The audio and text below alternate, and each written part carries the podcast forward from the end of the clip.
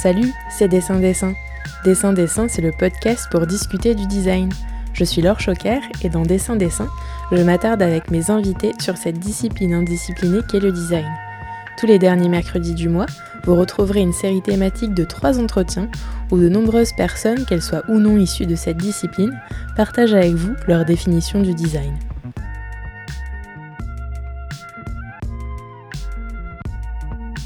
Les Oscars des métiers d'art.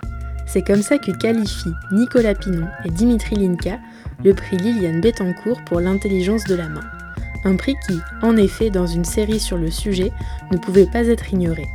Vous vous demandez qui sont Nicolas et Dimitri? L'un est artisan laqueur, l'autre est designer aussi formé au métier de l'artisanat. Ensemble, ils ont, comme ils disent, tenté le Bettencourt.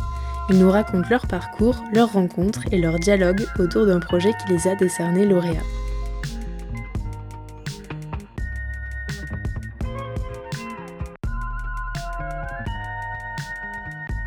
Bonjour Dimitri, tu es designer. Bonjour.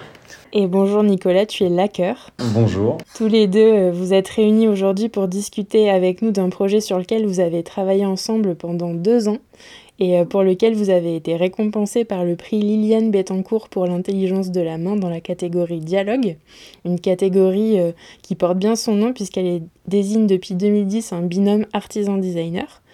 Donc avant de parler euh, de ce fameux projet, est-ce que vous pourriez d'abord euh, vous présenter vos parcours euh, à chacun, s'il vous plaît? Je commence par, le plus âgé peut-être. C'est ça. Premier. voilà, donc j'ai un parcours assez, euh, pas atypique, mais euh, je, ne suis pas venu à la lac euh, dès, le, dès le début, donc je, suis laqueur de, profession. Et en fait, moi, j'ai commencé mes, mes études par les bénisteries. J'ai, je suis rentré à Boule après la troisième. Donc j'ai eu, la, on va dire, la vocation assez tôt de, de, travailler dans le, dans le milieu artisanal et de travailler de mes mains. C'était venu assez naturellement au collège. Voilà, j'avais un peu, mais je sentais que euh, voilà, fallait que je fasse un truc de mes mains et que la, voie générale n'était pas forcément faite pour moi. Et euh, c'est un prof de dessin qui m'a dit mais pourquoi tu ferais pas les, euh, une école d'art sur Paris? Et lors de mes visites, euh, lors des journées portes ouvertes dans les écoles, bah, je suis tombé à boule et sur, sur l'atelier d'ébénisterie. Et tout de suite, je me suis dit ça y est, c'est ça, ça a l'air trop bien. Vas-y quoi, fonce. Et j'ai eu la chance donc de, pouvoir y rentrer après la, troisième. Donc je, suis rentré en, formation des métiers d'art, donc un, diplôme en, en, cinq ans qui, euh, mène à la fin un diplôme des métiers d'art, donc en ébénisterie. Et donc après ces cinq ans, j'ai voulu un petit peu euh, continuer parce que j'aimais bien les études. Euh, on était bien à l'école et euh, voilà, euh, on n'avait pas envie, j'avais pas envie de sortir tout de suite et on nous proposait une formation complémentaire dans un autre atelier. Et j'avais eu la chance moi de faire un stage en entreprise chez un marketeur et j'avais ce goût un peu pour la, minutie des choses très fines.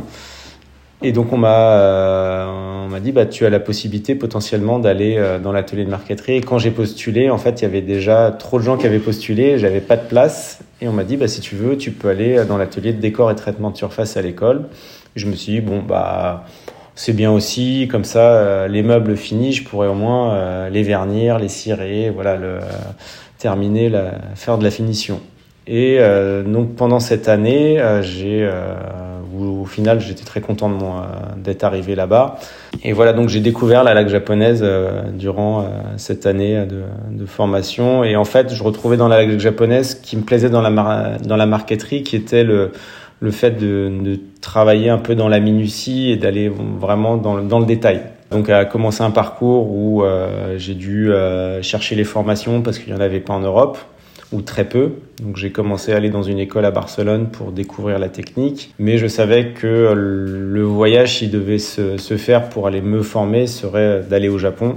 Mais un voyage au Japon à l'époque, ça se faisait pas encore euh, tout de suite. Euh, les, les, contacts se faisaient pas aussi facilement qu'aujourd'hui avec les réseaux sociaux. Euh, et donc j'ai commencé à travailler à Paris dans, un, atelier de restauration en préparant en amont mon voyage, en prenant des contacts. Et en 2006, donc j'ai fait mon premier voyage au Japon où j'ai rencontré le maître chez qui je me suis formé plus tard. La, passion a été, on va dire rapide et voilà, j'ai su que c'était ça et que j'avais fait le bon choix. Euh, au retour du Japon, c'était un peu compliqué parce que j'avais plein de rêves de création de lacs végétal. J'allais inonder l'Europe de lacs végétal. Sauf que j'ai pas eu forcément les, les, bons contacts au début, les bons, on va dire les, les, bons interlocuteurs qui étaient sensibles aussi à ce que je voulais proposer. Et euh, puis à un moment, j'ai dû commencer aussi à travailler. Et donc bah, j'ai un peu laissé de côté, même si euh, voilà, je la travaille toujours un petit peu. J'avais une sorte de petit atelier chez moi où je faisais des, pièces. Euh, mais voilà, j'ai dû, euh, j'ai dû travailler. Donc j'ai, euh, j'ai travaillé chez un ébéniste pour, pour faire de la finition. Donc on travaillait pour euh, des très beaux clients, des grands décorateurs. On, a travaillé pour euh, Peter Marino, euh, pour Jacques Garcia. Voilà, il y a eu j'ai fait de très beaux chantiers, j'ai appris énormément de choses et j'ai appris aussi à travailler un peu toutes les différentes finitions avec bah, les vernis synthétiques, euh, un peu de feuilles d'or aussi, les peintures patines. Voilà, j'ai eu, euh, j'ai appris beaucoup de choses parce que je gère un peu la finition et donc il venait me voir avec un projet, le patron venait me voir avec un projet, il me dit bon bah j'ai ça à faire, je dis bah je sais pas faire mais on va essayer et puis au final ça fonctionnait donc de fil en aiguille voilà j'ai appris pas mal de choses et ça m'a ça m'a aussi ouvert vers d'autres horizons et euh, qui fait qu'aujourd'hui voilà j'ai pas seulement ce savoir-faire de lac végétal j'ai aussi euh, je, je, sais faire de définition synthétique définition à, à, la main vernis au tampon traditionnel. Voilà j'ai euh, parce que ça fait combien de temps que tu as ton propre atelier? Alors, j'ai mon propre atelier depuis 2017. Ça a été un peu l'élément déclencheur du fait de recentrer mon activité vers la laque végétale. C'est un artisan que j'ai rencontré en 2014 qui allait prendre sa retraite, qui avait un atelier dans le faubourg Saint-Antoine. Et, donc je lui dit écoutez bah j'ai envie de reprendre votre atelier, je veux prendre la, continuité de, de, votre activité et continuer de faire la laque dans le faubourg. Euh, ça a été un petit peu long parce que il était un peu jeune, il avait 80 ans et euh, et donc il a euh, il m'a dit voilà je je pars mais voilà j'ai encore des petites pièces à finir. Donc je me suis dit ça va durer six mois un an et au final ça a duré trois ans. Donc il travaillait avec sa femme dans l'atelier ils étaient tous les deux dans l'atelier depuis depuis 53 ans. Ils ont travaillé 53 ans dans l'atelier tous les deux et, euh, je, je, sentais que voilà, c'était toute sa vie, ce qui est un, peu mon cas aujourd'hui, et la, la lac a une grande partie dans ma vie. Il partait à reculons en fait. Je, je, me suis dit même, il a envie de mourir, le pinceau à la main, en train de faire des retouches sur un meuble. Ça me touchait beaucoup, mais en même temps, voilà, moi j'ai aussi, j'avais cette envie de reprendre l'activité, de lancer mon mon activité, de, de, de lancer les choses. Et ça, ça a un petit peu duré. Et j'ai bien fait d'attendre parce que euh, voilà. Donc en 2017, j'ai pu euh, j'ai pu récupérer l'atelier, ouvrir. J'ai récupéré aucun de ses clients, ce qui était euh, ce qui assez drôle parce que je me suis dit au début, je vais essayer de développer mon activité, mais je vais récupérer une partie de son activité pour démarrer. Et au final, j'ai eu aucun de ses clients depuis que j'ai commencé l'activité donc euh, en 2017. Bon après les clients sont quand même arrivés assez rapidement. Euh, je euh, j'avais aussi envie de former dans l'atelier donc j'ai J'ai vu que tu faisais aussi tu proposais des stages sur ton site internet. Voilà. Donc je, je, je, savais aussi que ça, ça a aidé de convaincre le banquier de me prêter de l'argent parce qu'aujourd'hui la formation marche très bien. Euh, la, la, banquière à qui euh, j'étais en, en lien m'a dit euh, j'ai des clients artisans qui font de la formation et c'est un peu grâce à ça qu'ils bouclent les fins de mois. Et, et, la transmission me plaisait donc je me suis dit voilà autant autant le faire et du coup ça a aidé de convaincre la, la banquière d'accompagner le projet pour pour reprendre l'activité. Bon, on peut passer, euh, on, peut, on reviendra sur, euh, sur certains points, mais on peut passer à toi, Dimitri, si tu veux bien nous raconter aussi ton, ton parcours.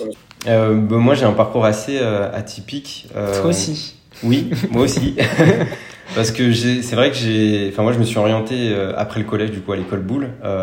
J'avais eu l'opportunité de, de, voir un reportage sur l'école quand j'étais en quatrième. Et hum, j'ai toujours eu, euh, enfin, sans rentrer dans les clichés, j'ai toujours eu cet appétit euh, pour euh, bah, dessiner, réaliser des maquettes quand j'étais plus jeune. Enfin, j'avais vraiment un côté manuel que, que, que j'aimais bah, du coup expérimenter. Et, et du coup, quand j'ai vu ce reportage sur l'école, je me suis dit c'est ça que j'aimerais tenter, c'est ça que j'aimerais faire. Et, et, du coup, après la troisième, je me suis orienté en CAP. J'ai eu la chance d'être sélectionné bah, du coup à l'école pour le CAP ébénisterie. Donc euh, c'était un CAP en deux ans. Ensuite, j'ai fait un BMA aussi en deux ans en ébénisterie. Donc j'ai fait quatre années d'ébénisterie à l'école Boulle. Ouais, les DMA, c'est les diplômes des métiers d'art. Alors, le alors j'ai fait le BMA qui est le brevet des métiers d'art. Et ensuite, il y, a eu, il y a eu le DMA euh, qui est le diplôme des métiers d'art, mais en marqueterie. Et c'est marrant parce que toi, tu avais demandé la marqueterie. Ouais. Et euh, voilà, donc toi, toi t'es pas là en marqueterie, mais du coup, bon, moi, je suis allé en marqueterie, alors que j'avais demandé aussi les bénisteries pour le Mm. DMA. Et... Non, mais je t'aime bien quand même, Dimitri. Ah, non, Même si je suis un Alors, peu jaloux. Tout, tout euh. va bien. et, et du coup, euh, bah, j'avais fait, en tout, j'ai fait 6 ans de, de métier d'art à l'école Boulle. Euh, donc 4 ans en ébénisterie, 2 ans en, en marqueterie. Euh, ça a été vraiment des années intéressantes, euh, surtout en marqueterie parce que c'est, il y avait vraiment une dimension euh, d'expérimentation, de recherche autour des matériaux, euh, de comment est-ce qu'on peut les appliquer, euh, de quelles techniques finalement on peut développer pour arriver finalement à ses fins sur, sur un projet.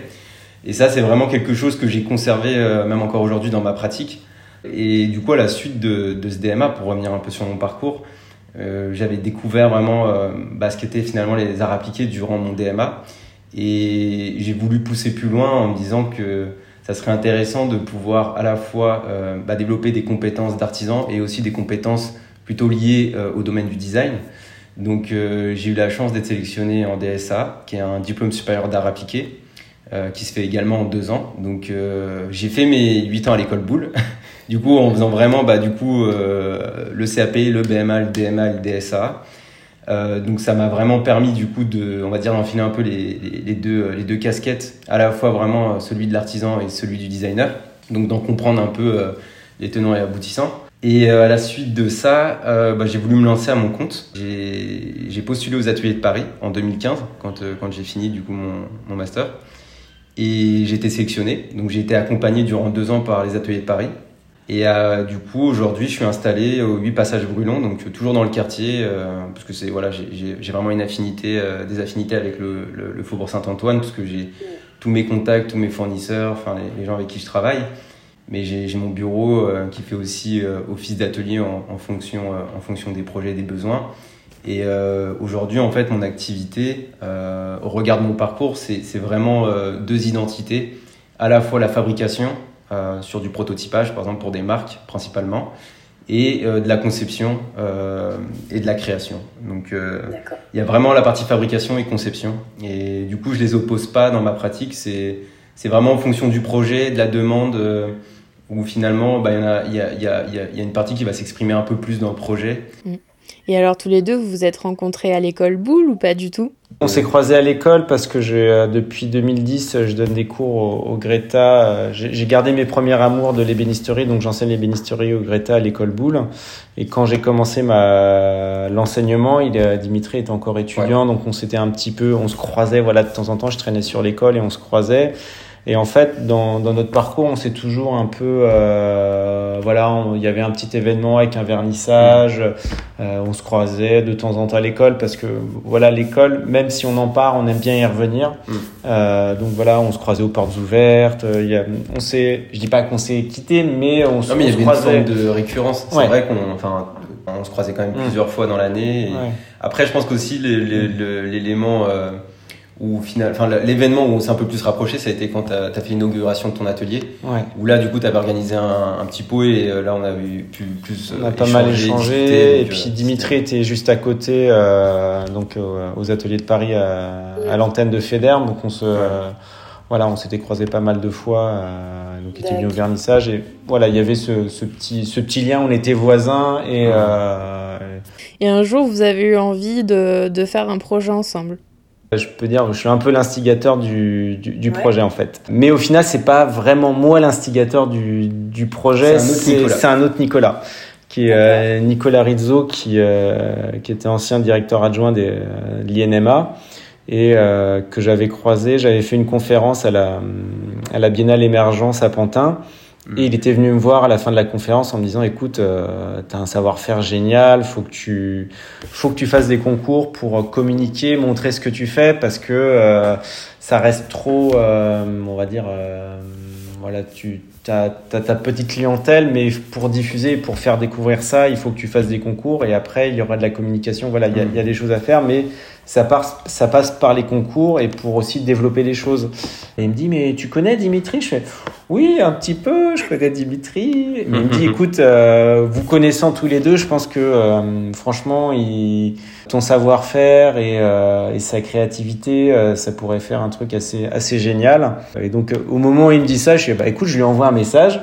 Et je suis avec Dimitri, est-ce que ça te dit? Et puis, du coup, il y avait cette opportunité de présenter le prix Bettencourt. Je lui ai dit, Dimitri, est-ce que ça te dit de, de faire Bettencourt avec moi Sauf que moi j'étais à Taïwan et qu'il était 2h du mat quand il m'a envoyé le message.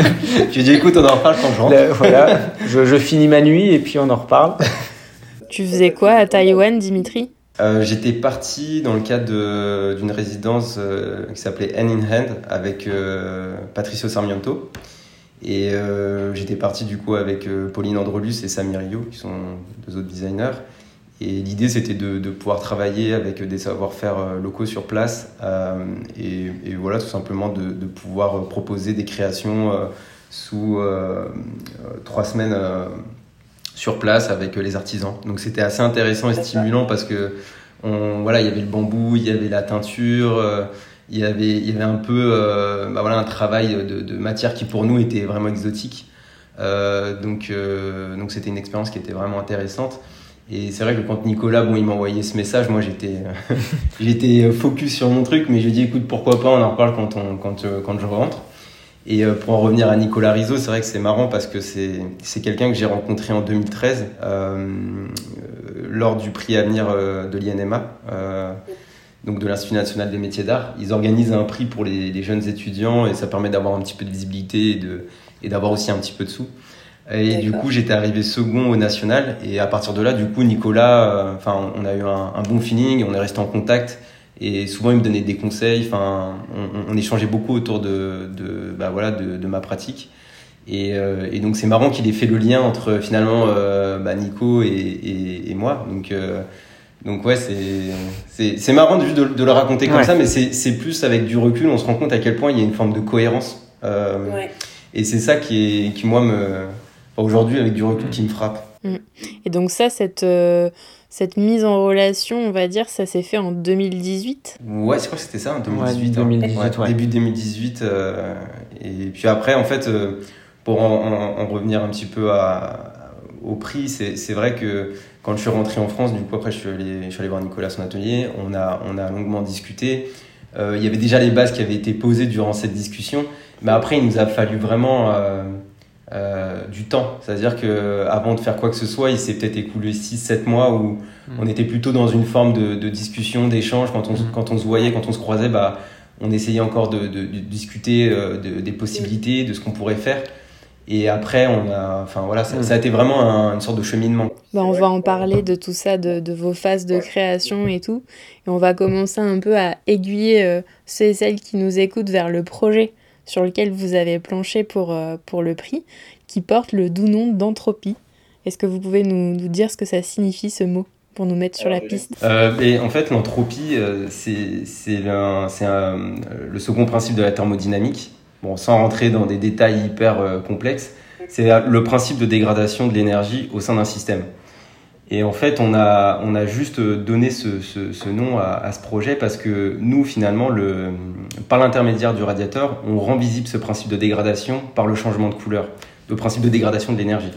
Il devient visible parce que du coup, le changement de couleur indique que l'énergie est en train de Ouais, de se diffuser, quoi, de s'installer. Donc voilà, c'est ça qu'en fait, que l'énergie est en train de se diffuser au sein de la, de la structure. C'est intéressant parce que c'est quelque chose qui est assez. Enfin, l'entropie, c'est un principe qui est quand même assez euh, abstrait. Et là, finalement, euh, par l'intermédiaire d'un projet, euh, en plus dans le domaine des métiers d'art, on arrive à rendre, entre guillemets, visible ce principe. Et, ouais. et ça, c'était quelque chose qui, qui, moi, je trouvais vraiment intéressant. Et avec Nicolas, on est mmh. vraiment tombé euh, d'un commun accord sur, euh, sur, sur, ce nom. Sur ouais. ce nom ouais. Ouais. Ben voilà, de toute façon, tout ça, c'est une histoire de dialogue. Et euh, dialogue, c'est la catégorie dans laquelle vous avez été désigné. Et vous le disiez juste avant, hein, ça, ça vous a pris beaucoup de temps, beaucoup de discussions. Et euh, c'est écrit partout que vous avez bossé 450 heures de travail pour, euh, pour concevoir le projet. Je pense que c'est même plus en fait. C'est plus, on n'est pas, on, on, a 10 chiffres, mais au on final. A donné, on a voulu donner un chiffre, mais c'est vrai que avec toutes les étapes de recherche, euh, pour mmh. les. Euh, on va dire, j'ai pas tout compté parce que bah ouais. ça en a pris beaucoup mmh. plus, ouais. Et alors du coup, on, parle de changement de couleur, de diffusion d'énergie, donc nos auditeurs et nos auditrices doivent commencer peut-être à se demander de quoi on parle. Bon ben ça y est, je, je lâche le morceau. On parle d'un radiateur d'appoint qui pèse 4 kilos J'aimerais bien que vous puissiez nous expliquer, voilà, on, commence à, en parler de recherche, etc., et de, développement, mais quelles étapes, en fait, vous avez euh, suivies pour aboutir à, ce résultat, euh, par quoi vous êtes passé, et peut-être euh, que je me trompe, vous m'arrêtez si c'est le cas, mais je crois que l'élément déclencheur, ça a été la, thermochromie. Pas forcément la, la, thermochromie, en fait, on est... c'est venu après, en fait. C'est venu après. Euh, dans nos discussions, voilà, on, il y a eu voilà, ces, ces étapes d'échange et aussi de se dire, notre point de départ, c'était, voilà, on présente un concours, mm. qu'est-ce que le jury attend de nous et qu'est-ce qu'ils attendent comme pièce? Et aujourd'hui, voilà, qu'est-ce qu'on peut faire avec ces attentes-là? Et je précise, je précise aussi que Bien évidemment, on a, on a étudié aussi ce qui attendait euh, le jury mm. euh, du prix Bettencourt. Mm. On a essayé de comprendre aussi ce qui est, enfin, les pièces qui étaient lauréates aussi les précédentes années. Mais en fait, le projet qu'on a proposé euh, cette année-là, enfin, c'est un projet où finalement on ne se trahit pas nous-mêmes dans nos démarches. C'est-à-dire qu'on n'a pas fait ce projet en, en se disant que finalement nous on, ne croyait pas à, ce qu'on était en train de faire ou, ou qu'en fait ça s'éloignait de notre pratique, euh, que ça mm. soit au niveau de la recherche, de l'expérimentation des matériaux.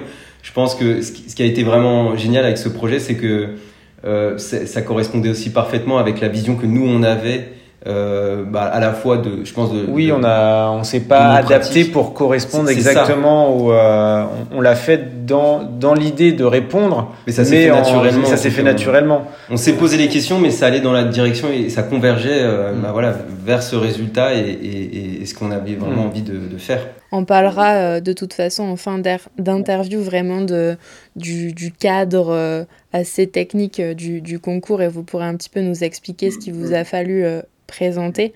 Mais ouais, moi je voudrais bien que vous puissiez nous expliquer voilà euh, tout le temps que ça vous a pris, enfin ces discussions euh, quand vous vous voyez à chaque fois, euh, la, la, phase de recherche, est-ce que c'est passé par des dessins, des maquettes, les deux, par des recherches de matière, enfin voilà. N'hésitez pas vraiment à, à, nous parler, à rentrer dans le détail. On avait la chance d'avoir nos, deux ateliers très proches, mm. donc c'est vrai. Alors je dis pas qu'on se voyait tous les jours, mais mais presque en fait, et, et le, le projet s'est fait au fur et à mesure comme mm. ça, donc des discussions et puis on avançait point par point. Mais c'est vrai qu'il y a quand même une. Je me souviens quand, on, quand j'étais venu hmm. euh, à mon retour de Taïwan, on a commencé vraiment à discuter de la possibilité de, candidater au prix et de, de, de, faire une pièce. C'est vrai qu'on a longuement échangé quand même sur euh, ta pratique, sur les, propriétés de la matière, sur euh, bah, le fait que la laque, ça résiste aux acides, que ça résiste à la chaleur, que... Voilà, j'ai dû lui faire découvrir mon univers hmm. en fait pour que lui se, se, mette un peu à ma place et qu'il imagine en se mettant aussi à ma place. Mm. Mais c'est pour, pour ça quand, quand euh, souvent je dis que les, les, jalons avaient été posés assez rapidement, mm. c'est que à la suite de cette discussion, Enfin, par exemple, moi j'avais déjà évoqué l'idée qu'on pourrait faire un système chauffant, qu'on pourrait éventuellement aussi travailler sur, euh, bah, du coup, euh, à la suite du système chauffant, dire est-ce qu'on peut pas mettre des pigments thermochromiques dans la laque pour que ça change de couleur? Donc il y avait déjà ça qui avait été posé. Après, c'est vrai que on a mis un certain temps pour euh, revenir à cette idée de départ et, et de se dire ok on, on, on, va dans cette direction. On, a, on avait mis un peu cette idée de côté pour essayer de voir aussi euh, quelles étaient les autres pistes de, de réflexion possibles. Mais finalement après on, a, on y est revenu en fait. Mais vraiment à la base il y a, y a, eu quand même cet échange où finalement tout avait été... Euh, oui en fait on... dans la réflexion c'était quel objet on peut proposer de complètement en dehors de ce que moi j'étais aussi habitué à, faire ou de proposer un truc euh, qu'on n'a jamais vu en fait. Et c'est là aussi où euh, quand j'ai présenté donc les aspects de la, de la laque, quand j'ai dit à Dimitri bah ça résiste à de la chaleur, même quasiment 200 degrés. Et puis voilà, je sentais que chez lui ça aussi ça ça tournait, ça tournait, ça tournait. Et c'est vrai qu'il m'a dit et, euh, et pourquoi pas pourquoi pas un radiateur. Moi, j'ai un peu regardé avec des grands yeux. Je fais, euh, ouais, t'es sûr? Ouais, ouais, ouais, ouais, je suis sûr. Hmm. Alors moi, j'avoue, j'avais peut-être un peu frileux à ce niveau-là en disant non, mais peut-être euh, euh, même dans le dialogue, on peut essayer de peut-être un truc un peu plus traditionnel, mais travailler la finition, trouver, euh, mais pas forcément développer aussi un, un nouveau concept d'objet qui me semblait un truc assez assez fou et et il a pas lâché l'affaire en fait. Et il a bien fait. Euh, il m'a dit, écoute Nico, non, le, radiateur, il faut, qu'on continue là-dessus. Et il m'a dit, voilà, et puis il faut qu'on... Faut pourquoi on montrerait pas aussi que le radiateur est, en action, qu'il y ait un truc qui se passe? Pourquoi ça ne changerait pas de couleur? Et voilà, moi j'avais ce, ce, souvenir des petites voitures quand j'étais gamin euh, que je mettais dans, dans le bain, dans l'eau chaude qui changeait de couleur. Et, et, là, je me dis ah mais oui, mais en fait, ça existe. En fait, il y a, euh, ça existe dans l'industrie. Et pourquoi pas euh, On va, on va rechercher en fait. Et c'est là où la, la recherche a, a, démarré en se disant euh, voilà, il y a cette, il y a cette thermochromie. Est-ce qu'on peut l'adapter à ma technique ancestrale japonaise pour lui donner un, un nouveau mhm. visage? Et c'est là, voilà, c'est les premières recherches qui ont, qui ont démarré. Et ça, c'était fin, fin 2018. Ouais. Et on avait potentiellement l'idée de, de présenter euh, le prix en 2019. Et après, en fait, on s'est aperçu que euh, non, ça suffisait pas. Et puis voilà, moi je lançais aussi l'activité de l'atelier. J'étais dans l'atelier depuis quasiment un an et j'avais peut-être pas encore le temps ou l'énergie à mettre à fond sur le mm. projet parce que voilà, je devais lancer mon activité, trouver des clients, que ça tourne pour que j'ai le temps de, de travailler dessus. Et ça, ça a juste décalé le, le projet d'un an, mais ça a permis aussi de continuer les recherches. Quoi. Après, je pense qu'aussi, c'est ce qui a permis de pousser le projet aussi loin. Ouais. C'est d'avoir le temps. temporalité de mm. dire, bon, bah, on, a, on prend le temps, s'il faut mettre deux ans, on met deux ans. Mm.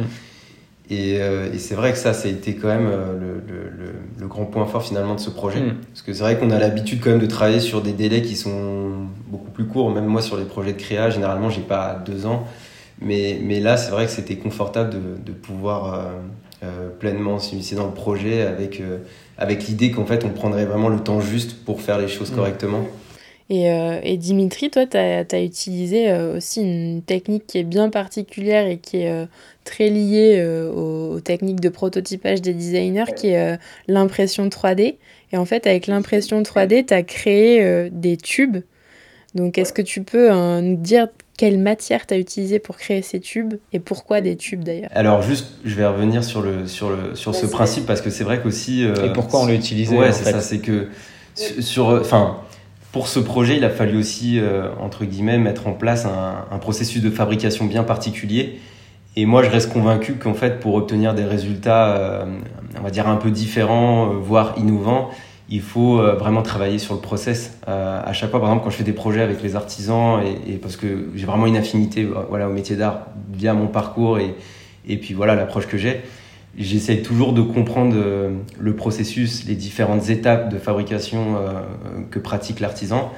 Et l'idée à chaque fois, c'est d'arriver à, un moment de son processus et de dire, bah là, on va faire différemment et en quelque sorte, on va court-circuiter sa façon de faire pour arriver à un résultat qui sera euh, différent de ce qu'il aurait pu faire euh, en temps normal.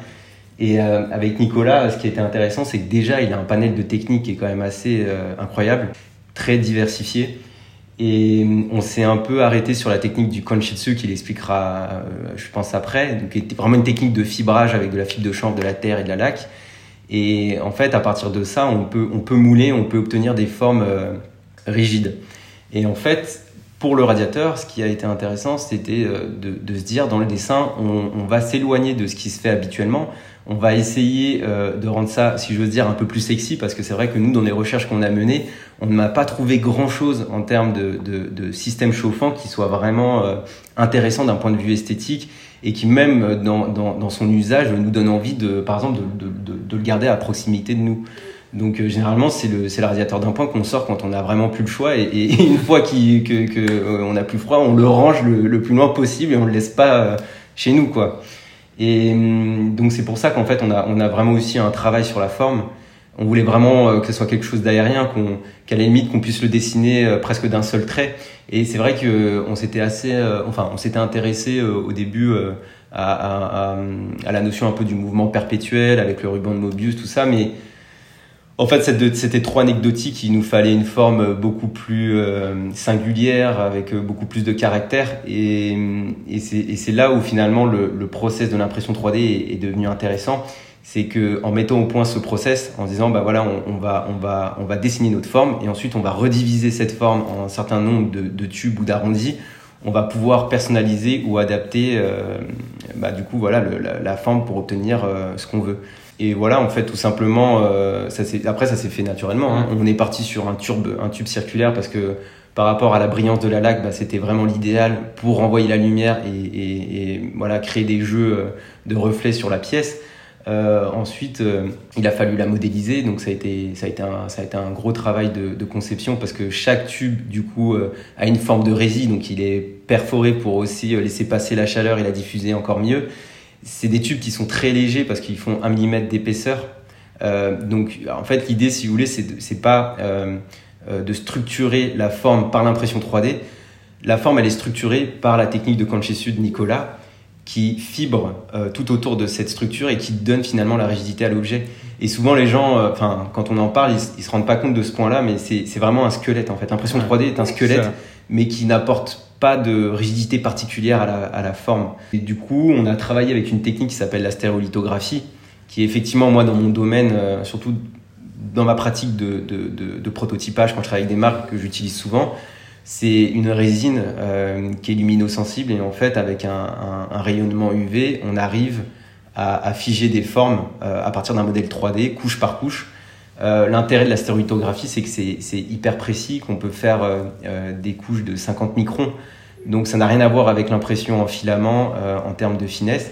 Et là, l'avantage sur ce projet, c'est qu'on avait trouvé une, résine qui était réalisé à partir d'huile de soja. Donc il y avait en plus ce côté où finalement on utilise aussi un produit qui est relativement propre parce qu'il répond aussi aux normes européennes.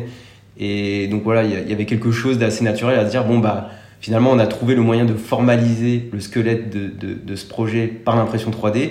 Et ensuite, du coup, Nicolas a, a vraiment la, possibilité de venir euh, euh, bah, du coup appliquer sa technique de fibre sur, sur cette structure. Donc euh, ça s'est fait vraiment encore une fois naturellement. On s'est pas dit dès le départ on va utiliser l'impression 3D. En fait, on a réfléchi à cette forme, à ce projet, et on s'est dit quel est le meilleur moyen. Comment ça peut nous aider en fait ça, en Comment l'impression 3D En fait, pour moi, je vois les, les nouvelles technologies comme l'impression 3D des, des, moyens de développer des choses. Hmm. Pas de remplacer, mais du coup de pouvoir développer des nouveaux débouchés pour euh, ces matières et composer avec bah, ma, ma, fibre végétale et de comment les combiner pour aller vers quelque chose de nouveau. Et c'est vrai que dans le, dans le parcours qu'on a eu de fabrication, euh, tout s'est fait à deux en fait. À chaque fois, à chaque fois qu'il y avait une étape, euh, on validait à deux. Chacun n'avançait pas dans, dans son coin et euh, voilà, à chaque chaque étape, il y avait une validation. Avec qu'est-ce que t'en penses? Ah mais oui, je verrais plutôt ça comme ça. toute la pièce s'est fait comme ça en et fait. ça, on insiste hein, parce que c'est pas le côté marketing, c'est la réalité. C'est comme ça que précisément ça s'est passé.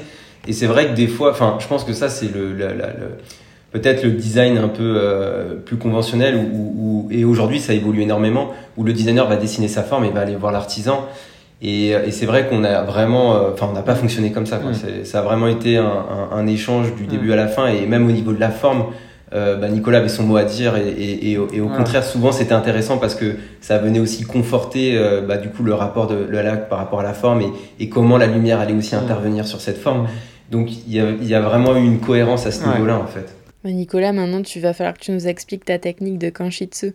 Technique millénaire. En fait, c'est, euh, je, je l'ai découverte moi en, en, 2007 au Japon quand j'ai fait mon premier stage. Euh, mon maître est un artiste et en fait, il, il crée des, des, sculptures en lac euh, qui utilisent donc cette technique du, du kanshitsu. Euh, et donc lui m'expliquait que cette technique était née du, euh, à une époque où en Asie, en fait, le, les conditions climatiques font que l'humidité, la chaleur fait que les, bois s'abîment assez vite. Et ils ont dû essayer de trouver des techniques pour remplacer le bois et peut-être produire en plus grand volume des, des, objets et des pièces. Et en fait, la technique est venue pour fabriquer des statues de temple. Et donc sur une armature, il, il stratifiait, il créait cette, cette, forme en stratifiant donc des, euh, des, couches de, toile de chanvre, de terre et de lac. C'est un petit peu l'ancêtre en fait de la, de fibre de verre et du, du carbone en fait de, la résine. Donc on stratifie et quand c'est stratifié, bah c'est dur, c'est léger et euh, au final on a un objet qui est euh, couvert par cette laque végétale qui est un polymère végétal euh, qui en séchant en fait a des qualités assez extraordinaires et un objet quasiment inerte et qui ne va pas souffrir en fait des, des, des conditions climatiques. Donc c'est une matière assez euh, extraordinaire. Et, et, voilà et mon maître lui l'utilise pour euh, pour créer des, des sculptures comme un, un moyen d'expression. Et en fait euh, il se libère complètement du support. Ouais. Alors quand je dis se libérer du support, en fait, il se libère de, euh, de fabriquer un support en, en bois, euh, de, euh, de, de, créer un objet et ensuite de laquer cet objet. et tout l'objet est créé qu'en lac. Et ce qui fait que bah, aujourd'hui, ils l'ont adapté en travaillant sur... ils travaillent beaucoup sur de la mousse. Donc il crée des sculptures en mousse, il vient stratifier cette matière, donc cette technique sur la mousse, et il vient détruire la mousse ou la laisser à l'intérieur, ce qui fait des objets d'une légèreté. Et surtout, voilà, on n'est plus arrêté par la résistance du bois, où on est, on est complètement libre.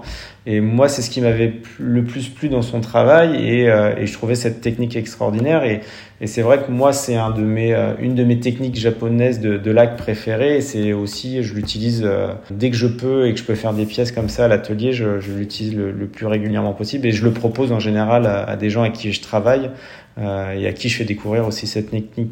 Et c'est là aussi où je l'ai fait donc découvrir à Dimitri. Il va dire mais c'est génial. Plus, des étoiles dans les yeux. Voilà. Mais oui, on a. Euh, il m'a dit voilà, si on peut créer un objet, je lui ai dit bah écoute, avec cette technique-là, on est complètement libre, on fait ce qu'on veut, donc on n'a pas besoin de, euh, de comment dire, de support trop complexe pour. Euh, pour pouvoir stratifier, il me suffit d'avoir un squelette et je, je, je couvre de toile et l'objet devient dur, résistant. Ça résiste à la chaleur parce que le bois avec la chaleur il pourrait éclater ou se déformer. Alors que la toile, en fait, elle est enfermée dans de la terre et de la laque et qu'elle bouge pas du tout, en fait. Bah, ça fait penser un peu, pour le dire euh, trivialement, mais un peu à comme quand on se casse, euh, tu parles de squelette, mais quand on se casse le bras ou la jambe et qu'on vient plâtrer, moi ça me fait penser un peu à ça, ce que vous racontez, et aussi à, à la technique de cire perdue. Avec la mousse comme ça là qui disparaît, euh, ben, c'est comme la cire qui, qui, disparaît et qui crée un, une forme autour. quoi. Et du coup, cette laque, euh, enfin la laque que tu appliques, elle peut avoir euh, des nuances de couleurs à l'infini. Comment ça se passe au niveau des... Justement, elle n'a pas de nuances de, à l'infini parce qu'on est... La, la, laque, la matière, qui est la laque végétale, en fait, c'est la sève d'un arbre. Et, et, cette sève, elle a une, elle a une couleur. Elle est pas... Elle, elle est translucide, mais c'est une couleur qui est, qui est un peu brun foncé. Donc on peut pas, euh, quand on va la mélanger avec du pigment pour avoir une couleur, euh, on peut pas avoir toutes les couleurs. Par exemple, le blanc n'existe pas en lac végétal. On a une couleur crème. Je mélange du blanc de titane et de la laque végétale, ça donne euh, du crème. Mmh. Donc on va avoir des, des, couleurs qui sont quand même assez, assez profondes parce qu'on a ce rouge un peu qui vient dedans. Bah, par exemple, un jaune, bah, il va être un peu moutarde parce qu'on va avoir cette, ce, ce, petit brin qui va venir en plus. Et surtout quand on mélange la laque au pigment, c'est euh, quasiment entre 50% et 70% des fois de pigment par rapport à la laque. Donc c'est euh, vraiment euh, très très dense et c'est très couvrant. Et c'est ce qui fait la, la densité des, des, des lacs, c'est que c'est comme si on étalait du, du, pigment pur en fait, qui est juste lié avec un peu de lac, mais on a et on peut appliquer des couches très très fines et très couvrantes euh, ce, qui, ce qui permet voilà, aussi de ne pas trop charger, de ne pas avoir un truc, euh, on va dire, qui, qui on a l'impression que c'est coulé dans, le, dans, dans la laque, qu'on le sort et on a un truc très, très enrobé. Mmh. Ça, ça peut être très très fin parce que du coup, ces couches, sont, euh, ces couches de laque sont très fines et très denses. Et toi, tu t'es passé combien de couches de laque? Enfin, C'est un peu une question euh, tarte à la crème là, mais. on va dire pour l'objet complet du, du, radiateur, entre le, le moment où j'ai eu la, le squelette et la dernière couche, euh, je peux compter quasiment une quarantaine de passages de couches euh, mmh. sur, sur l'objet. Le pire, c'est pas de dire qu'il y a eu 40 couches à passer, c'est qu'il y a eu 40 fois l'objet à poncer entièrement. C'est ça. Pour, euh, donc, quand j'applique mes, mes matières dessus, c'est jamais parfait, donc je mmh. suis obligé de revenir sur la, la perfection de l'objet à chaque étape pour être sûr de pas déformer pour garder par exemple le, le tube rond.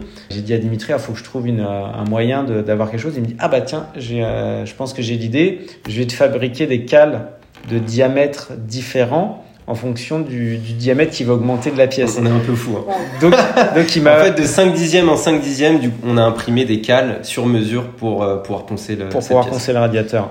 Mais j'avoue, j'aurais pas eu ça j'aurais pas pu avoir ce tube parfait en fait sur, sur toute la ligne.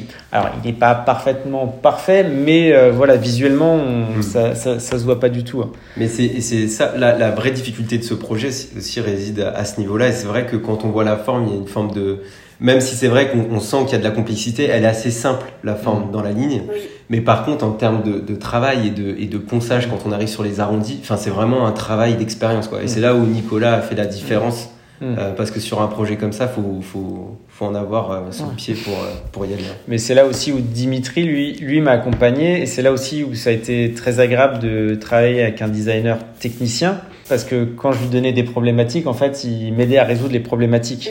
Bah là, les cales, clairement, en fait, tu, tu crées ton outil pour réaliser ta pièce, quoi. Donc ouais, on, on sent vraiment le dialogue qu'il y a eu entre vous. Je pense qu'avec un designer pur, il aurait peut-être pas eu l'idée. Et là, Dimitri, tout de suite, il a le technicien, l'artisan qui est en lui. C'est ça.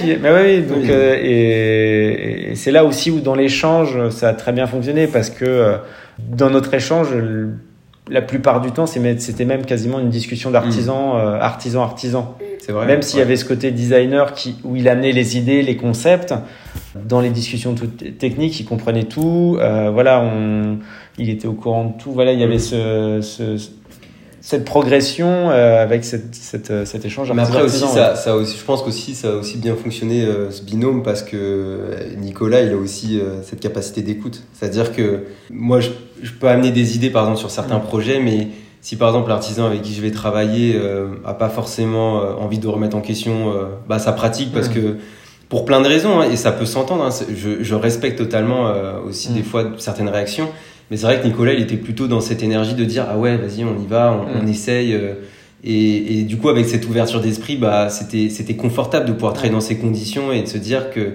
finalement le, le, le, collègue sur la, mm. avec qui on travaille sur cette mm. pièce, bah, il, il est à l'écoute aussi euh, dans les champs. Quand ça me plaisait pas, je te disais. Voilà. Quand je lui dis, bah écoute, ça, moi, ça me plaît pas, faut, faut qu'on le change, ça fonctionnera pas. Il y a quoi, par exemple, qui te plaisait pas? Bah, La discussion, ça a été de, de créer cette forme. Hein, ce, euh, Sur le, euh, on a, il y a eu beaucoup de prototypes, il y a eu beaucoup de formes de sortie. Mm. La, c'est, je dis pas que c'était la partie la plus longue, mais c'est vrai que dans la conception, juste de, le travail de forme. Euh, pour qu'on soit tous les deux d'accord, qu'on valide, parce que après faut voir la pièce en 3D. Est-ce que sous cet axe ça marche? Voilà, il y a. En fait, ça a vraiment été sur les courbes, sur euh, sur la forme en tant que telle. Ça a vraiment été dans le dans le dans la ligne. Euh, bah voilà, des des, des, comme on l'aperçoit, et comme on l'aperçoit. Et c'est vrai qu'avec Nicolas, euh, sur ces étapes, moi je venais toujours le voir en disant voilà, on en est là. Et du coup, il donnait son avis, on modifiait, et, et en fait, ça marchait bien parce que mm. je pense qu'on avait un regard qui était, mm. qui allait aussi dans la même direction. En fait. Je le rassurais sur des choses, il me fêtait sur, oh ouais, non, c'est bien là, c'est bon, euh, voilà, on, mm. on s'accompagnait vraiment mutuellement sur l'avancée du projet.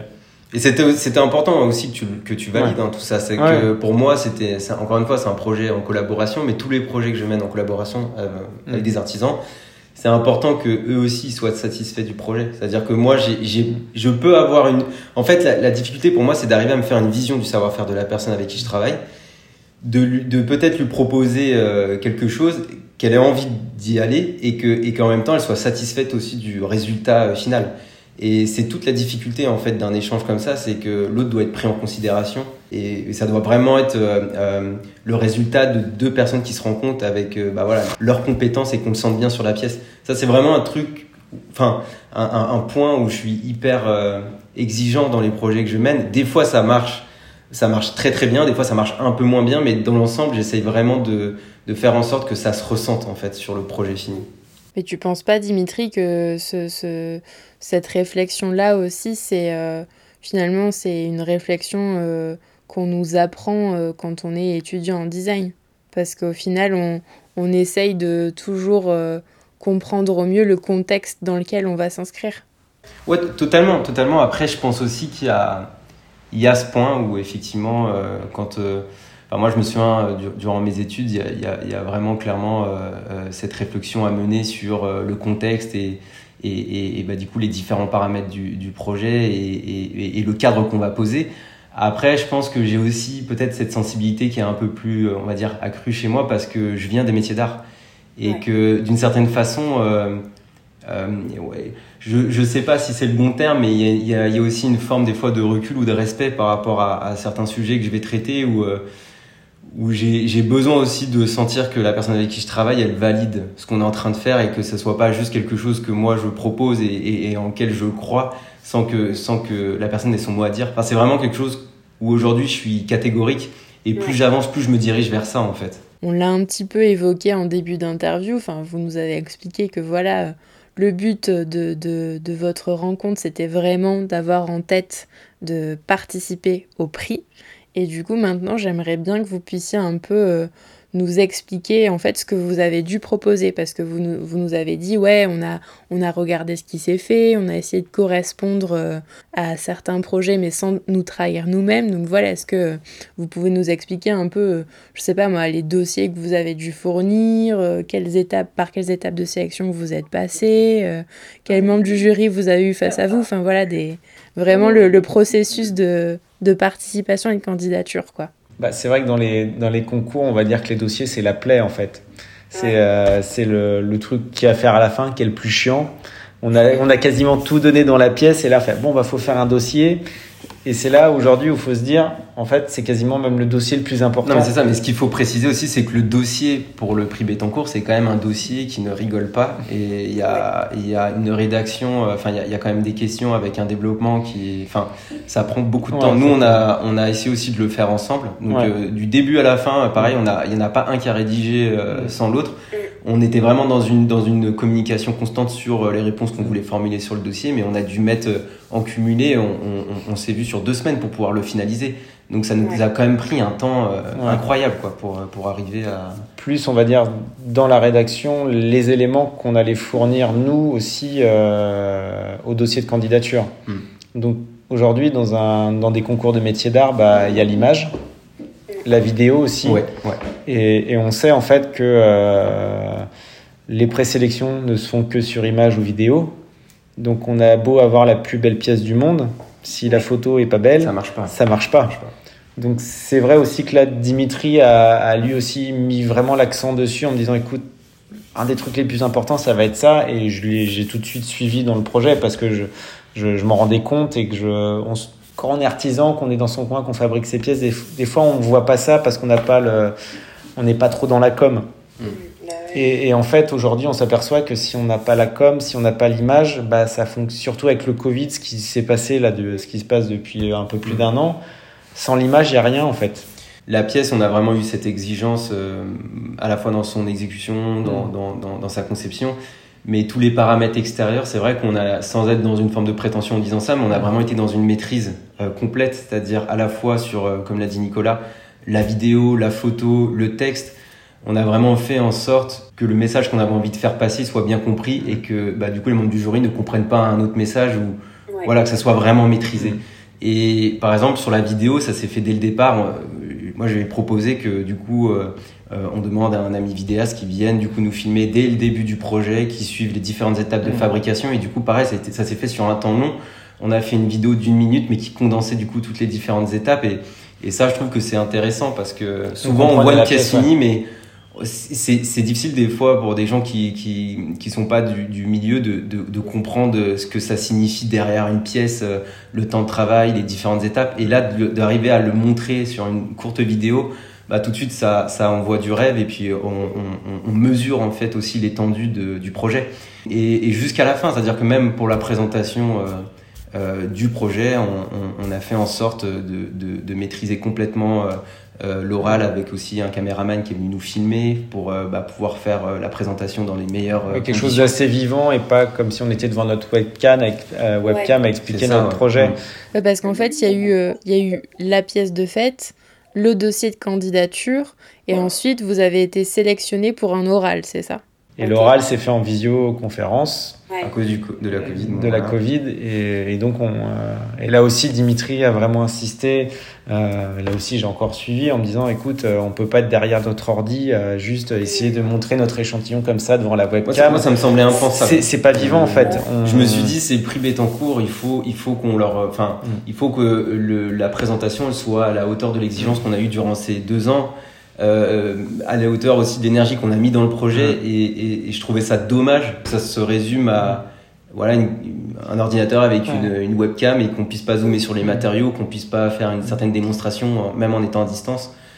Donc, et euh, même nous de nous dire en fait quand, quand, on a fait tout ça en fait on a fait le, le maximum. On, on, s'est dit voilà si on n'est pas sélectionné ou si on n'est pas ou si on n'est pas gagnant en fait euh, c'est pas par faute d'avoir laissé des points un peu en suspens où on aurait on a tout travaillé à fond. ça, et on a essayé de le pousser au maximum euh, dans le shooting photo, dans la vidéo, même dans la vidéo. On n'a rien laissé au hasard en se disant voilà si jamais on gagne pas, c'est parce que en face c'était bien meilleur. C'est pas de se dire parce qu'on a mal fait des choses, c'est parce qu'en face c'était meilleur, tout simplement. Donc c'est... Ouais, c'est juste de pas avoir de regrets. C'est, c'est toujours pareil, hein. c'est même, c'est vrai parce que c'est vrai que de l'extérieur ça peut sembler prétentieux, mais c'est vraiment euh, cette exigence de se dire qu'on a donné le meilleur et que quoi qu'il arrive, comme l'oral finalement, euh, bah, si, si, si, euh, si on n'a pas euh, été lauréat de, de, ce prix, on a donné le, le, maximum et qu'on pouvait pas faire mieux. Et l'oral, c'est la même chose. On s'est, on s'est préparé pendant une semaine. Pendant une semaine, on a répété l'oral. Essayer que ça soit fluide, que du coup, sans, sans apprendre, parce que moi, c'était important euh, qu'on soit dans une forme de spontanéité aussi, même si on savait ce qu'on avait à dire. L'idée, c'était vraiment qu'on arrive à retranscrire cette forme d'échange et de dialogue qu'on a eu durant ces, ces deux années mais que, que ça soit pas quelque chose de mécanique. Donc on a, on a vraiment aussi pris le temps à ce niveau-là. Et c'est ça qui fait la différence, c'est qu'à chaque fois sur des petits détails, on, on y passe peut-être euh, plus de temps que de raison, mais, mais on y va et on, et on fait les choses correctement. C'est, et ça, et voilà, à la, fin, on a quand même du coup un, un projet sur sa globalité qui, est, qui essaye de maîtriser les différents paramètres et, et ça fait du coup un univers qui est, qui est très cohérent et qui, qui, est séduisant du coup aussi pour un jury qui, qui va être confronté à, à ça. Et vous disiez, euh, ben, si on l'a pas eu, c'est qu'en face, ça aura été très très bon. Justement, vous savez euh, qui y avait en face? Oui, on, savait, on, ouais, on, on s'en doutait potentiellement. Les personnes, mais on, en connaît, ouais. ouais. Mm.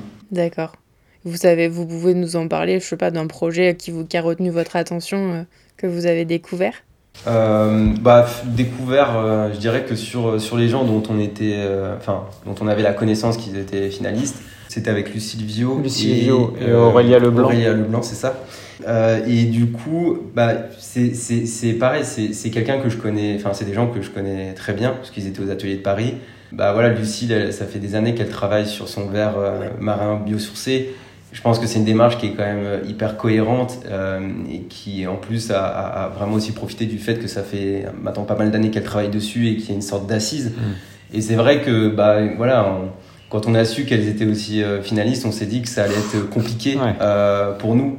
C'est toujours pareil, hein. je pense que c'est des projets, c'est même pas une question d'être. Je pense même pas que c'est une question d'être meilleur, que le projet soit meilleur, c'est des démarches qui sont tellement différentes, qui ont euh, des discours tellement aussi. Euh, ouais, bah, pour un jury, ça doit vraiment être compliqué. Hein. C'est même, ça joue même pas à ce niveau-là. Je, je, pense que ça joue plus. Euh, euh, bah voilà, sur, sur, sur des détails et, et, et sur une cohérence globale et, et peut-être et aussi une affinité. Bah voilà, à un, moment donné, c'est des humains qui sur l'osmose du dialogue et peut-être il y avait un ressenti différent ou euh, voilà. Mais après aussi, voilà, euh, ça aurait été un autre jury, peut-être qu'on n'aurait pas non plus remporté le prix. C'est des, c'est des hommes et des femmes qui nous jugent derrière, quoi. Donc à un moment donné, ça reste aussi subjectif et, et en fonction des, des goûts des uns et des autres, malgré le fait qu'on puisse faire un oral de qualité, que la pièce elle soit de qualité bah voilà, il y, a des affinités qu'on peut pas aussi malheureusement expliquer, quoi. C'est comme ça. Et c'était qui alors les, ces fameux hommes et femmes dont tu parles? Ouais, il y avait du beau monde. ouais, il y avait du beau monde, ouais. Il y avait du beau monde. Bah, on a eu la, on a eu la liste des jurys, je crois, le, le, matin, le matin. Et Dimitri me fait, oh, il y a Giuseppe Pennon dedans. moi, en fait, c'est un artiste que, que, que j'adore. Et quand j'étais étudiant, euh, enfin, c'était, c'était euh, une de, de, mes références pour mon diplôme en marqueterie. Euh, j'ai eu l'occasion de voir ses pièces dans plusieurs musées et, et bon voilà, c'est vraiment un, un, artiste que j'apprécie énormément. Et c'est vrai que quand j'ai vu son nom sur, le, sur la liste du jury, j'étais là, waouh, j'étais un peu dans, dans, tous mes états. Euh, donc, euh, donc voilà, mais, mais sinon, non, après il y avait. Bah, il y avait Pierre Armé qui, qui participe chaque année mmh. au, euh, au, jury. Il y avait Jean Deloisy. Jean Deloisy, oui, qui était président. Et après, oui, un ensemble d'architectes. Ouais, il y avait, il y avait euh, Mona Oren. Qui était dans le, dans le jury. Donc, de temps en temps, en fait, dans le jury final, ils, ils invitent des anciens lauréats. Et du coup, euh, depuis, euh, depuis que vous êtes lauréat, est-ce que, enfin voilà, c'était en 2020, donc ça fait, ça fait un an même pas, mais ouais. est-ce que ça a changé des, des choses pour vous? Et si oui, qu'est-ce que ça a changé en fait, cette distinction?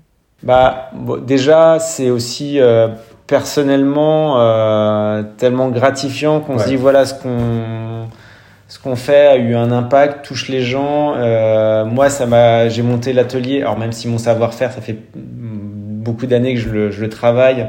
Euh, j'ai monté l'atelier en 2017 et me dire voilà trois ans après avoir monté l'activité je gagne le prix pour moi c'est mmh. voilà c'est de dire voilà j'ai fait ce qu'il fallait faire et je euh, et ça me conforte dans le dans le projet que j'ai eu de monter l'atelier et de, de me recentrer vers l'activité la, de lac végétal Donc c'est vrai que c'est c'est génial quoi. Ouais, c'est ce que surtout était incroyable, c'était de pouvoir le partager à deux. Enfin, on a quand on a eu la réponse, on était on était bah, tous les deux, tous les deux et Enfin, il y a eu une sorte d'explosion, un peu d'émotion, parce que c'est tellement intense du mm. début à la fin que c'est quand même ouais, deux, on, ans quoi de ouais, vie. Hein. C'est quand même, on a quand même euh, et, et, et c'est quelque chose de quotidien quoi. C'est pas, on se parle pas pendant euh, deux semaines et chacun avance de son côté. C'est pratiquement tous les deux jours on s'appelle alors on se voit. Enfin, il y, a, y, a, y a aussi une, sorte de routine et de d'habitudes qui se qui se sont posées avec le projet et, et encore aujourd'hui on reste en contact, on se voit régulièrement. Enfin, on est devenus amis quoi. Donc euh, c'est c'est et ça c'est c'est ça qui est beau aussi à travers ce projet. Moi clairement c'était déjà un rêve parce que quand j'étais étudiant euh, je me souviens très clairement que, voilà, je, savais qu'un jour je le tenterais, que j'avais cette envie, euh, parce qu'il y avait quelque chose pour moi presque d'inatteignable. Il y avait quelque chose de ouais, c'est le prix. Mm. et dans notre milieu, bon, bah oui, c'est euh, les Oscars des métiers d'art, quoi. Il y, y, avait, y avait un truc où moi, c'est quand j'étais étudiant, il y avait la remise du prix Bettencourt. Je, je suivais un peu les lauréats. Enfin, il y avait quelque chose qui était qui était juste incroyablement euh, mm. excitant, quoi, dans, dans ce truc. Et ouais, le fait bah, de, de, le remporter, euh, c'est ça m'a permis aussi de, de, de, de, me rassurer un petit peu, de gagner aussi en légitimité parce que c'est vrai que j'ai une pratique des fois qui est un peu, euh, un peu à la croisée entre design, métier d'art et, j'ai du mal aussi des fois moi à, me situer dans tout ça. Et le fait de, remporter ce prix avec Nicolas, bah, ça ça m'a permis aussi un peu de, de me détendre. Même si au début, du coup, euh, bah c'était pas évident à gérer. J'ai eu du mal parce que enfin voilà il y avait un peu le syndrome de l'imposteur de me dire mais attends est-ce qu'on l'a enfin je le dis en toute honnêteté parce que c'est moi j'ai vraiment traversé quelques jours où j'étais pas si bien que ça. Et, euh, et du coup bon voilà aujourd'hui ah, c'est vrai ouais, ah, moi Je, cours, je courais partout dans la rue c'est moi le meilleur c'est moi le meilleur c'est moi le meilleur. Non non non mais, du coup c'est c'est vrai enfin parce que c'est je pense qu'on avance euh, en tout cas pour moi j'avance énormément aussi avec le doute j'ai besoin de douter pour euh, aussi me poser les bonnes questions. Et, euh, et c'est vrai que bah voilà, atteindre cet objectif, c'est quand même un, pour moi, c'était un sacré palier. Euh, donc euh, voilà, il a fallu aussi digérer le, le, le bah voilà, cet événement quoi. Euh, et surtout que c'était c'était quelque chose que j'avais déjà en tête il y a 6 ans, 7 ans. Et le fait que ça se manifeste dans la réalité, bah voilà, il a fallu le digérer, mmh. vraiment. Ouais, et puis c'est arrivé 5 ans après ton, ton dernier diplôme, quoi. Donc c'est hyper rapide. C'est vrai, c'est vrai, ouais, c'est. non, mais, mais moi, encore une fois, encore aujourd'hui, quand j'y pense, je me dis, c'est quand même un truc de fou parce que faut savoir que moi, quand j'ai commencé aux ateliers de Paris, euh, je suis pas issu d'une famille euh, euh, qui a des, des, des, des, gros moyens. Donc, j'ai commencé, je faisais de l'agencement pour payer mon loyer aux ateliers de Paris. Euh, voilà, j'avais pas beaucoup d'argent, il y avait des fins de mois qui étaient quand même pas évidentes. À un moment donné, c'est pas pour faire pleurer euh, les gens, mais c'est la vérité. Non, mais c'est super important de le dire et ça rejoint aussi ce que Nicolas disait en début d'interview, euh, que voilà, l'atelier, il faut le faire tourner. Donc ça, c'est important d'en parler aussi. Moi, je, je, trouve que c'est hyper primordial d'en parler dans le podcast. Parce qu'aujourd'hui, dans la, la création, c'est en général, c'est c'est pas ce qui fait vivre les, les, les, artisans. Donc il y a toujours un, un, fonds qui doit tourner pour payer les factures à la fin du mois. Et c'est vrai que moi, dans l'activité que j'ai à l'atelier, bah, je, fais, je fais quand même pas mal de mmh. restauration parce que c'est un marché pour l'instant qui, moi, marche bien euh, en attendant d'autres choses. Ouais. Mais c'est tous les mois, je sais que j'ai de l'argent qui rentre grâce à ça et qui, qui fait tourner l'atelier. Pour en revenir à, à, à, à, ce parcours et, et, et le fait qu'au début, bah, moi, j'ai fait beaucoup d'agencements à un moment donné, je me suis aussi décidé, euh, à la suite d'une discussion d'ailleurs avec François Sins, qui était, la, enfin pas l'ancienne, la directrice des ateliers de Paris, euh, et, qui un jour m'a dit, mais Dimitri, euh, qu'est-ce que tu es en train de faire euh, Tu as une sensibilité pour la création, vas-y quoi, enfin pousse, enfin continue, crée, fais des choses. Et c'est vrai que moi j'étais enfermé dans, cette prison de, bah j'ai pas les moyens, donc il faut quand même que j'arrive à gagner suffisamment d'argent pour payer mes loyers, ce qui était une réalité. Mais à un moment donné, il a fallu aussi que je prenne cette décision de dire je vais arrêter un peu l'agencement pour me concentrer aussi sur des, sur des projets de création. Il y a des opportunités qui, sont, euh, qui se sont euh, bah voilà, arrivées à moi et, et, et j'ai eu la chance voilà, de, de, de, de pouvoir euh, passer vraiment de l'agencement à, à, au prototypage puis à la création. Euh, mais, mais c'est vrai que quand je prends du recul et que je vois aujourd'hui bah voilà on est lauréat mmh. que du coup il y a des choses qui fonctionnent que bah du coup j'ai mon bureau que euh, ça marche quoi bah ça fait du bien parce que c'est vrai que des fois je me dis euh, pour ma part j'ai l'impression aussi de revenir un peu de loin. C'est-à-dire qu'à plein de moments j'aurais pu lâcher l'affaire en disant non euh, j'arrête et, et, et, je vais je vais je vais je vais travailler pour quelqu'un ou, ou, je fais que de l'agencement. Mais je pense que j'ai toujours eu ce, ce, tempérament ou ce caractère qui me poussait à aller de l'avant et, et, et, j'avais pas forcément peur de la difficulté ou de l'échec. Donc c'est ça aussi qui fait peut-être qui a fait la différence quoi. Mm. Ouais, puis tu parles de chance mais c'est surtout beaucoup de travail. Ah oui, par contre, ouais, c'est clair. Enfin, moi, je, encore, je vois aujourd'hui, ça va, ça c'est un peu, j'arrive à, à, mieux gérer ça. Mais il y a encore deux ou trois ans, c'était c'était incroyable. Je faisais des semaines de 70, 80 heures, mais facilement. Mais c'est sûr que de dire que dans ce prix, la, la chance a c'est pas de la chance. Hein. Ouais, c'est que du travail. Hein. C'est vrai, on a bossé, hein, c'est sûr. Bah, et c'est là aussi de se dire voilà, l'investissement qu'on a eu, il a payé et c'est génial. Mm. Pendant, oui, on va dire un an et demi, c'était un investissement total sur le projet. Et, euh, et alors, vous, vous, vous me disiez qu'il y a une aide financière du coup de la part. Euh, c'est euh, qu'est-ce que vous touchez? Qu'est-ce que cet argent Qu'est-ce que vous souhaitez en faire euh? Donc pour le prix, donc on a on a la chance d'avoir une dotation de de, de 50 000 euros tous les deux. Donc on a eu 25 000 euros chacun pour comme prix, donc pour pour gagner pour le prix Bettencourt.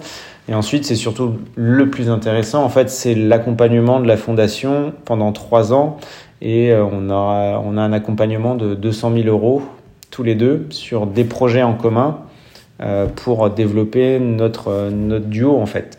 On va pouvoir développer des choses un peu pour nous, mais surtout des choses à deux pour euh, bah, continuer l'aventure du radiateur, continuer mmh. l'aventure de la thermochromie, des idées aussi qu'on a eues ensemble qu'on mmh. va pouvoir développer. Et sur les trois ans à venir, maintenant deux ans et demi, parce que du coup ça, ça a commencé l'année dernière, euh, on va être accompagné financièrement, donc on va pouvoir prendre du temps pour créer. Au lieu de se dire, ah bah là, ce mois-ci, il va falloir que je rentre de l'argent pour payer mon loyer, bah, bah, la fondation va nous aider à prendre ce temps pour, euh, pour avoir ce qu'on n'a jamais eu en fait. C'est être payé pour faire de la créa. Et ça, c'est, c'est, c'est génial. C'est le, c'est le rêve en se disant, voilà, on, on va pouvoir lancer des projets. On s'est dit on pourra pas les faire, on n'a pas le temps, on n'a pas les moyens. Et en fait là, on est accompagné pour le faire, pour se développer. Et c'est là où l'accompagnement est et de la fondation, c'est pas seulement le prix, en fait, c'est l'accompagnement pour euh, la communication, la visibilité. Voilà, tout ça, c'est un ensemble qui fait que c'est pour que nos activités, au final, qui sont assez jeunes, euh, explosent. Et voilà, euh, eux, ce qu'ils veulent, c'est que euh, leur lauréat, dans 10 ans, il soit, il soit, il soit là-haut, quoi. donc c'est vrai que l'accompagnement est très important. Ils nous suivent, voilà, il y a, ils, nous laissent pas tout seuls, quoi. Et vous pouvez nous révéler un petit peu ce qu'il y a dans les tuyaux là? Bah, Déjà, on, a, on est déjà en train de travailler sur une seconde version du, du radiateur. Mais là, on l'a plutôt imaginé comme un système mural qu'on pourrait euh, fixé à la façon d'un tableau. Donc, euh, Et qu'on pourrait utiliser euh, ben, en le décrochant, en le posant au sol quand on a besoin.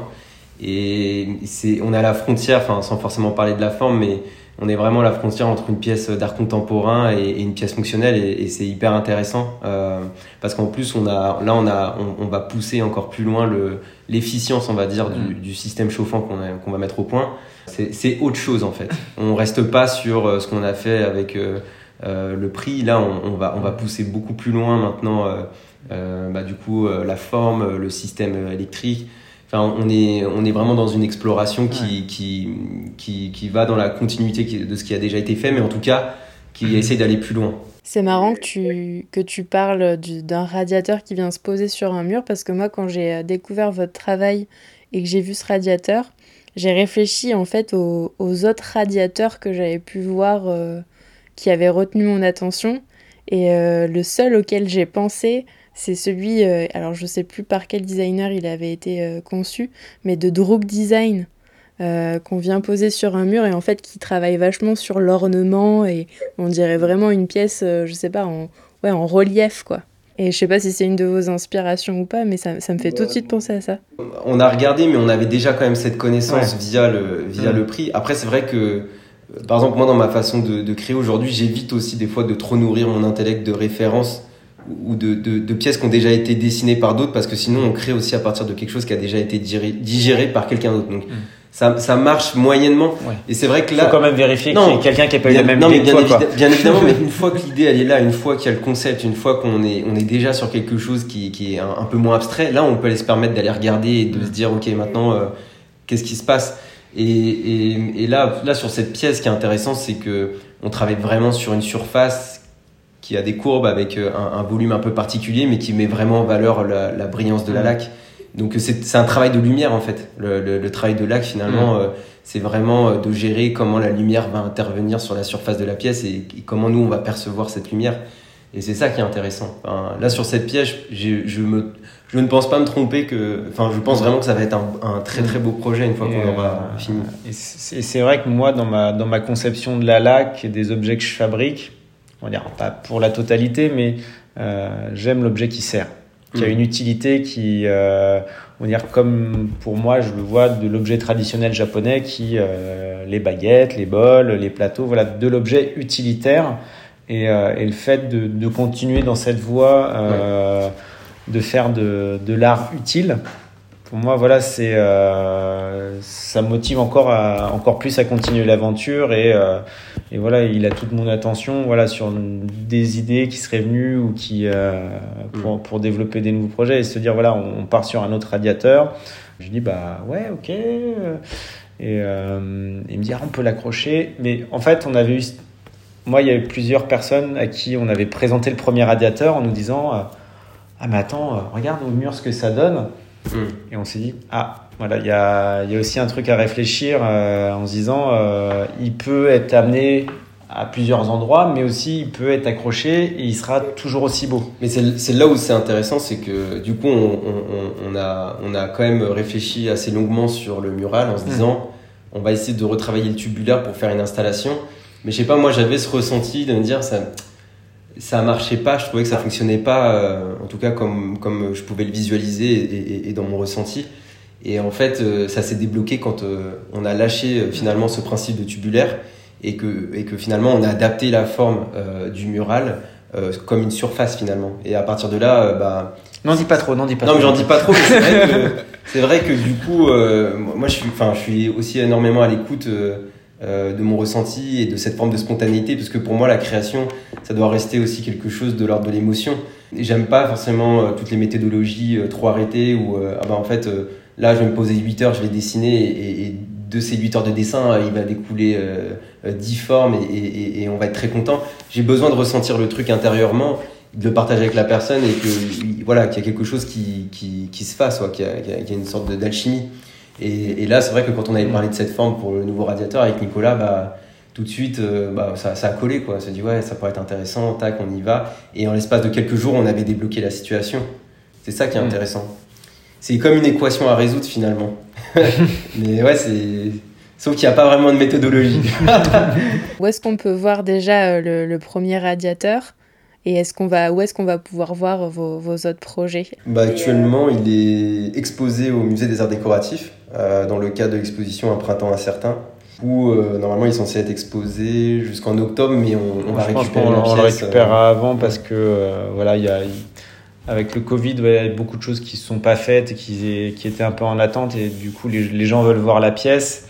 Alors, elle est visible aux arts décoratifs, mais elle n'est pas branchée, elle n'est pas en fonction. Donc, c'est vrai qu'il y a, il y a beaucoup de gens curieux qui veulent venir voir la pièce. Donc, on, je pense qu'on la récupérera.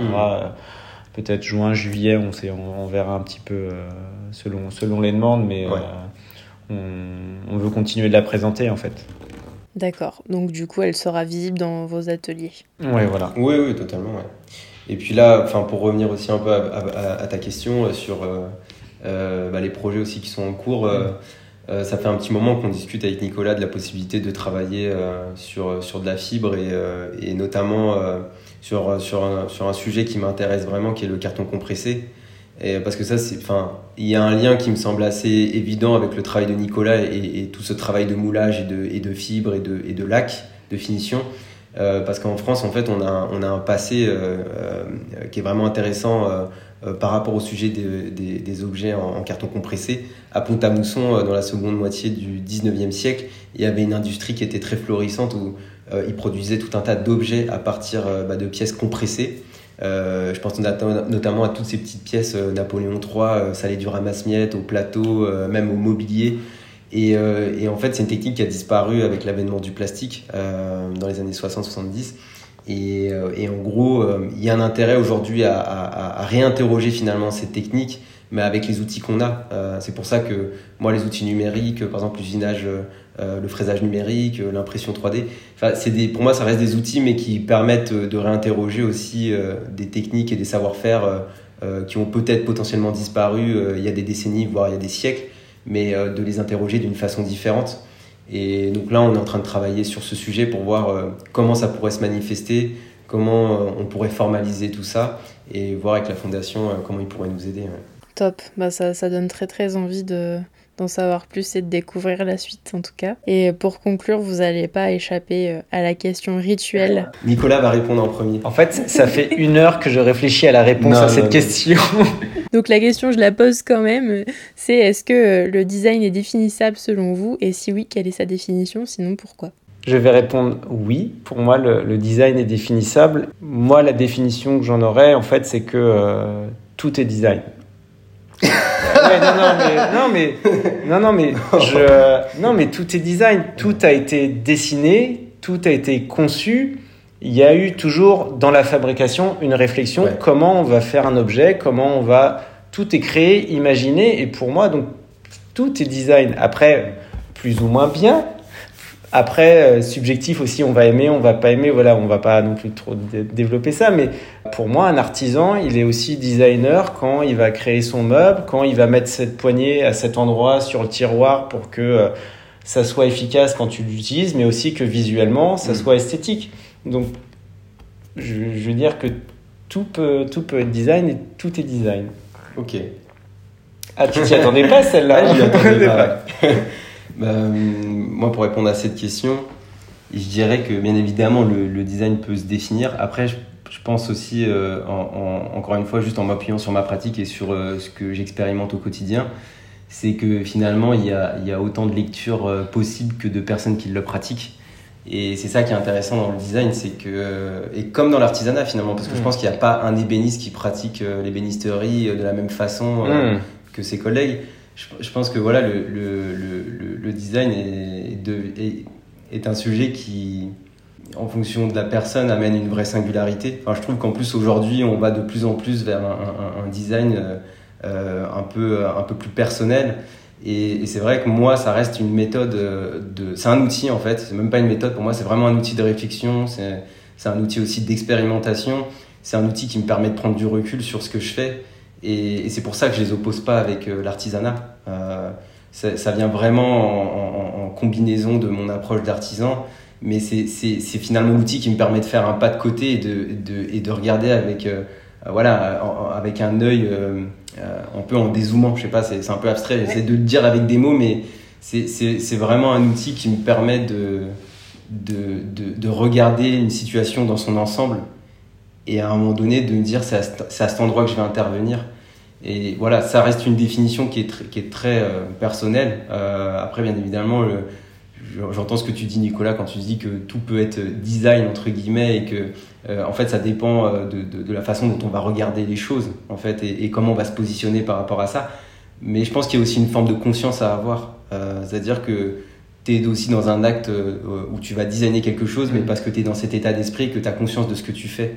Et, moi, j'essaie vraiment d'être attentif sur les projets à, cette dimension-là. C'est-à-dire, euh, ok, j'ai des affinités sur des formes, j'ai des affinités sur des matériaux, mais à un moment donné, qu'est-ce que le designer en moi euh, va me, euh, dans sa spontanéité, va me, va me chuchoter de faire? Et je suis, c'est vraiment voilà une question d'écoute aussi. Mais voilà, moi ma définition du design c'est ça. Ça reste un outil que j'applique le plus possible et, dans tous les paramètres du projet. Bah, merci à tous les deux. Merci Nicolas d'avoir réfléchi à ta, à ta réponse. Moi j'ai réfléchi une heure, mais toi ça fait plus longtemps à mon, à mon avis. non, pas du tout, pas du tout. J'ai essayé d'écouter mon cœur, Nicolas.